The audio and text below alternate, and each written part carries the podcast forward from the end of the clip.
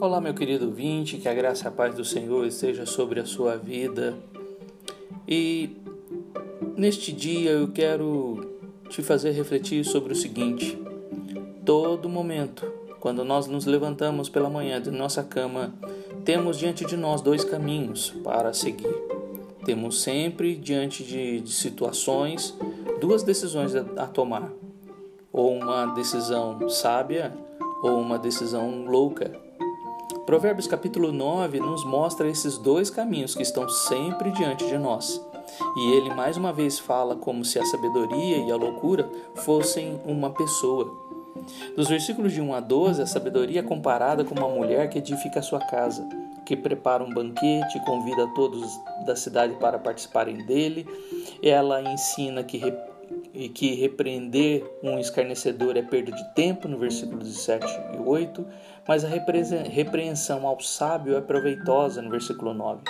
Como já ensinou nos capítulos anteriores, essa atitude trará vida longa, versículo 11, e entendimento sobre o temor do Senhor, versículo 10.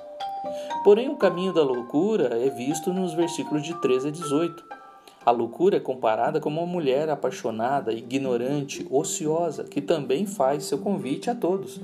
Mas suas palavras são uma armadilha, pois parecem doces e agradáveis, porém são morte e inferno. Todos os dias nós temos esses dois caminhos diante de nós, a sabedoria e a loucura.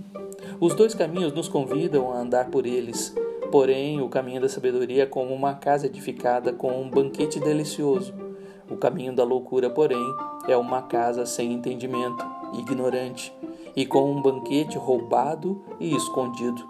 Quem entra na casa da sabedoria encontra a vida. Quem entra na casa da loucura encontra a morte e inferno. Jesus também fala de dois caminhos, um espaçoso conduzindo à perdição e outro estreito conduzindo à vida. Mateus 7, de 13 a 14. Dependendo da casa que você decidir entrar, ali você comerá do banquete que será oferecido, e este será seu alimento, que nutrirá a sua vida, como o versículo 5 aqui nos diz, ou trará muitos problemas para a sua saúde espiritual. Versículo 17. Não entre na casa da loucura. A água pode ser doce, o pão pode ser agradável, mas é tudo mentira, é falso, pois no final é só inferno. Melhor entrar na casa da sabedoria, onde há repreensão e entendimento, alimento saudável que traz vida e crescimento.